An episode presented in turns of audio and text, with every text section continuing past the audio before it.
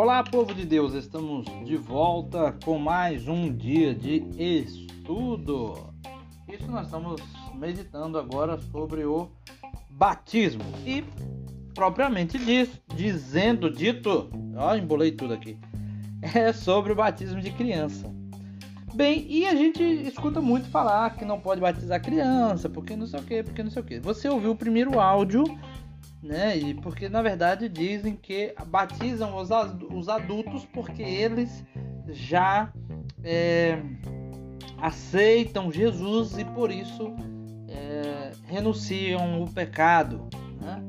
e creem em nosso Senhor Jesus Cristo. Então, quem não crer não pode ser batizado. Como uma criança não crê, não pode ser batizado e automaticamente também não receber o perdão dos pecados. Bem, Porém, nós já vimos no áudio anterior que o batismo é para que se cumpra a vontade de Deus, para que se cumpra a justiça de Deus. Sendo que Jesus, não tendo pecado, ele se batiza para quê? Para que se cumpra a vontade de Deus. Assim também nós batizamos as crianças para quê? Para que se cumpra a vontade de Deus. Agora, claro que ao longo desse estudo nós vamos entender é, como que acontece essa questão da criança não crer e por que que os católicos então fazem isso. Nós vamos entender, você vai ficar até o último áudio para você saber a conhecer um pouco mais a doutrina católica. Mas nós vamos pegar a nossa Bíblia novamente em Mateus capítulo 3, para a gente dar continuidade aqui é, e fechar esse pensamento e seguir para frente. Vamos lá. Enquanto você procura, nós vamos rezando. Em nome do Pai, do Filho e do Espírito Santo. Amém. A vossa proteção recorremos, Santa Mãe de Deus. Não desprezeis as nossas súplicas e nossas necessidades, mas livrai-nos sempre de todos os perigos, ó Virgem gloriosa e bendita. Glória ao Pai, ao Filho e ao Espírito Santo, como era no princípio, agora e sempre. Amém. Muito bem. Então pegue aí Mateus capítulo 3, versículo. Nós já lemos o 14 e 15. Nós vamos ler a partir do 16 agora. Então, se você, repito, se você não ouviu o áudio anterior, volta lá.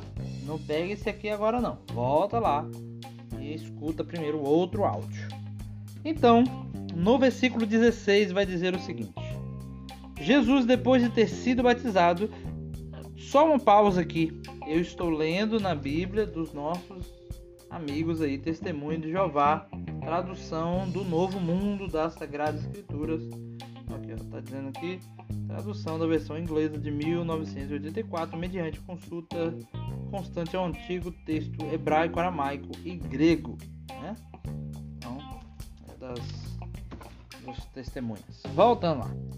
Jesus, depois de ter sido batizado, saiu imediatamente da água e eis que os céus se abriram. Ah, aqui acontece uma coisa fantástica.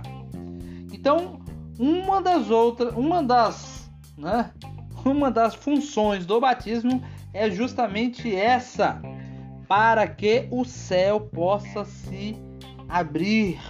Quando uma pessoa é batizada, o que, que acontece? As portas do céu se abrem.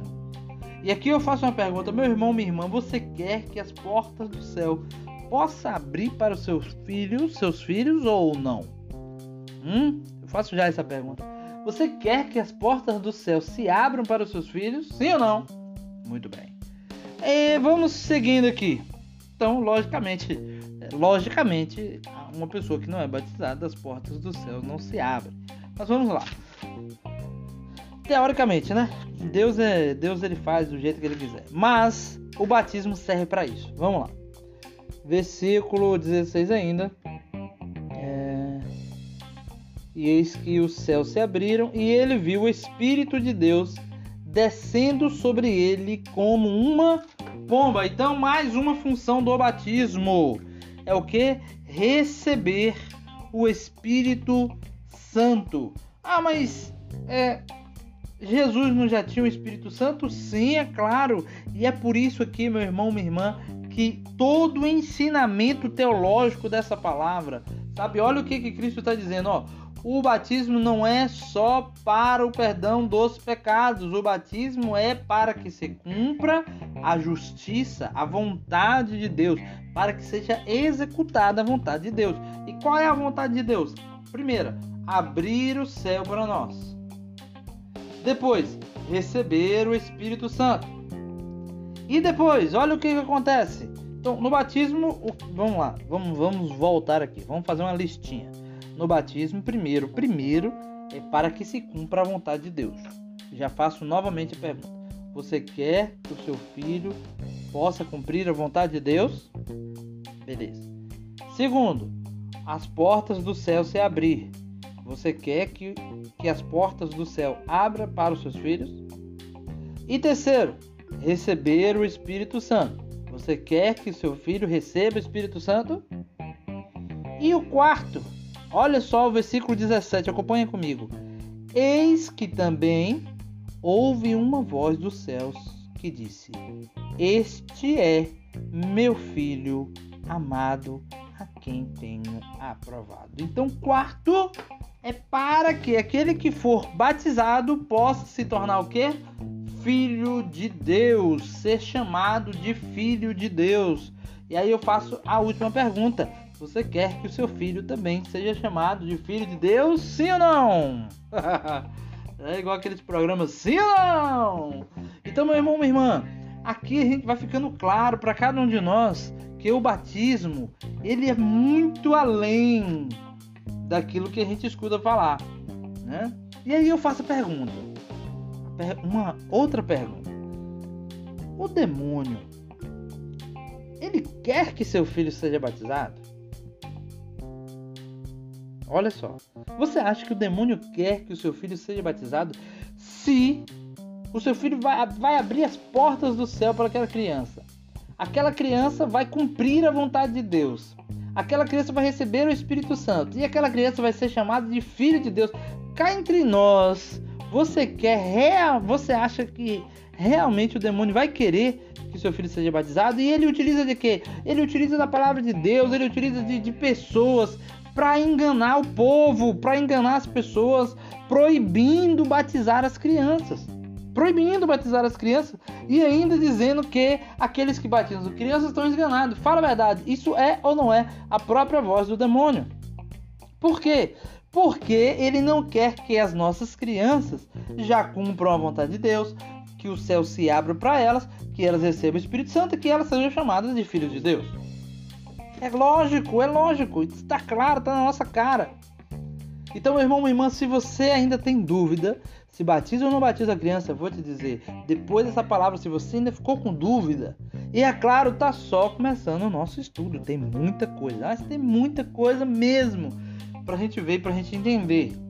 Como eu disse, eu acho que esse vai ser um dos maiores áudios que a gente já fez aqui no nosso grupo de estudo. Mas já aqui, nesses dois áudios, você já tem clareza. Já tem clareza. Só que vamos entender o que, que acontece com aqueles que não batizam. Vamos lá. Vai lá para Lucas, Lucas capítulo 7, versículo 29. Lucas capítulo 7, versículo 29. Lembrando que eu estou lendo a Bíblia, uma Bíblia protestante, né? Para falar assim, ah, esse aí a Bíblia é diferente da nossa. Vamos ver. Estou lendo a Bíblia protestante, bem provável que você esteja lendo uma Bíblia católica, né? Porque a maioria dos que fazem esse estudo são os católicos. Mas vamos lá, Lucas capítulo 7, versículo 29. Vamos lá. Eu acredito que nem vai dar pra gente meditar isso aqui direito, mas vamos lá. E ouvindo isso, ou seja, a pregação de Jesus, todo o povo e os cobradores de impostos declararam que Deus é justo ou seja, que Deus é santo, tendo sido eles batizados com o batismo de João. Então, olha o que, que acontece aqui. Quando a pessoa escuta a vontade de Deus e quando a pessoa proclama que Deus é santo, a vontade de Deus, o que, que essa pessoa faz? Ela é batizada. Ela procura o batismo. Essa pessoa, então, o batismo.